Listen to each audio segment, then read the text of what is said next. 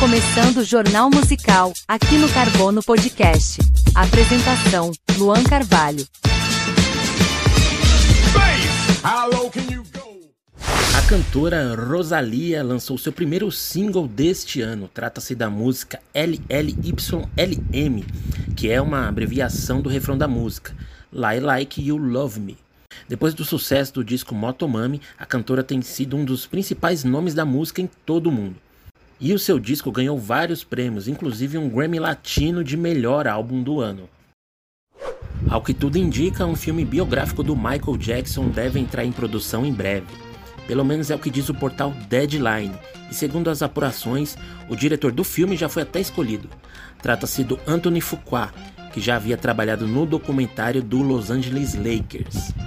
Fontes disseram à Deadline que o filme abordará os altos e baixos da carreira do rei do pop, inclusive as acusações de crimes sexuais que o astro está envolvido.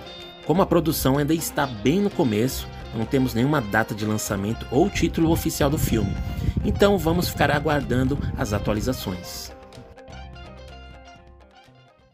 O novo disco do Metallica está chegando e a banda anunciou que a estreia mundial do disco, Seven Two Seasons, será nos cinemas, isso mesmo. O disco, que chega agora no dia 14 de abril, terá uma transmissão especial nos cinemas um dia antes do lançamento oficial do disco. Segundo informações, a apresentação do disco será com o videoclipe de cada música sendo apresentada na telona dos cinemas. Os ingressos para essa experiência começam a ser vendidos no dia 2 de março e até o momento não temos locais e horários das apresentações ao redor do mundo. Vamos torcer para que tenhamos muitas salas de cinema transmitindo essa experiência aqui no Brasil. Essa parceria está dando o que falar e a gente não vê a hora de sair esse som. Estamos falando da faixa Soulmar, da Ludmilla, com parceria com a Tasha e 3. Recentemente a Ludmilla matou a nossa curiosidade e confirmou a data de lançamento, dia 7 de fevereiro. E a música vem com videoclipe tudo. As gêmeas Tashi e Trace, que são um dos nomes de maior crescimento no cenário nacional nos últimos tempos, já haviam citado anos antes que gostariam de participar de um trabalho com a Ludmilla e agora o sonho vai se tornar realidade. Uma coisa a gente pode ter certeza: essa parceria vai fazer muito barulho na música nacional. A Pablo Vittar está prestes a lançar o seu quinto disco chamado Noitada e recentemente ela divulgou a capa tracklist e data de lançamento do disco. O disco terá 11 faixas com participação da Glória Groove na música A Meia-Noite, da MC Carol na música Descontrolada, da Anitta na música Balinha de Coração, entre outros convidados. O lançamento do disco será agora no dia 8 de fevereiro e estará disponível em todas as plataformas digitais. Em comunicado, a Pablo disse o que devemos esperar do disco, ela comenta que o disco é provocativo e também ousado, perfeito para as noites quentes de verão.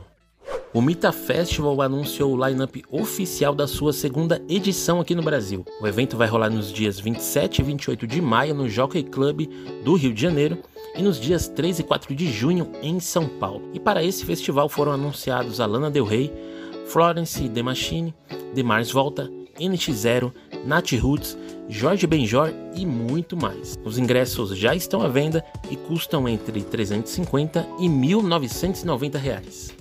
Nos últimos dias, o rapper FBC se viu surpreso com um ofício que pediu cancelamento do seu show na cidade de Itabirito, em Minas Gerais. No ofício enviado por um vereador da cidade, foi solicitado que o prefeito realizasse o cancelamento da apresentação do rapper, que seria realizada no carnaval da cidade. Segundo o ofício do vereador conservador, o cancelamento se deve porque suas músicas serem, entre aspas, obscenas e que fazem apologia às drogas. Mas os planos do vereador não foram muito longe.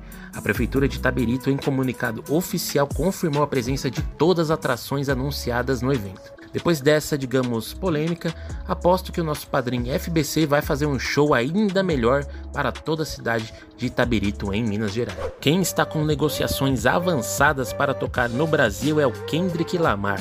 Rumores dizem que o rapper está muito próximo de ser uma das atrações principais do festival Primavera Sound, que rola em São Paulo neste ano. Ainda não houve confirmação e ainda estamos com bastante rumores mas o Primavera Sound já tem experiência quando o assunto é trazer rapper para o Brasil, já que no ano passado eles trouxeram ninguém mais, ninguém menos que o Travis Scott pela primeira vez ao Brasil. Vamos ficar aguardando as próximas notícias e torcer para a confirmação deste show aqui no Brasil. Quem ganhou uma estrela na calçada da fama foram os caras do Jonas Brothers. O evento aconteceu agora no dia 30 de janeiro em Hollywood e eles aproveitaram a data para divulgar o lançamento de um disco. Esse novo trabalho do Jonas Brothers terá muita inspiração em um outro trio de sucesso, o Bee. E esse novo disco já tem nome e data de lançamento. O nome será The Album e terá o lançamento no dia 5 de maio deste ano. Esse será o sucessor do disco Happiness Begins de 2019. E aí, Tá ansiosa para esse novo disco dos caras? Esse foi o Jornal Musical desta semana. Não esqueça de seguir o Carbono Podcast no Instagram e no TikTok. O link de todas as nossas redes sociais está na descrição. Até o próximo episódio.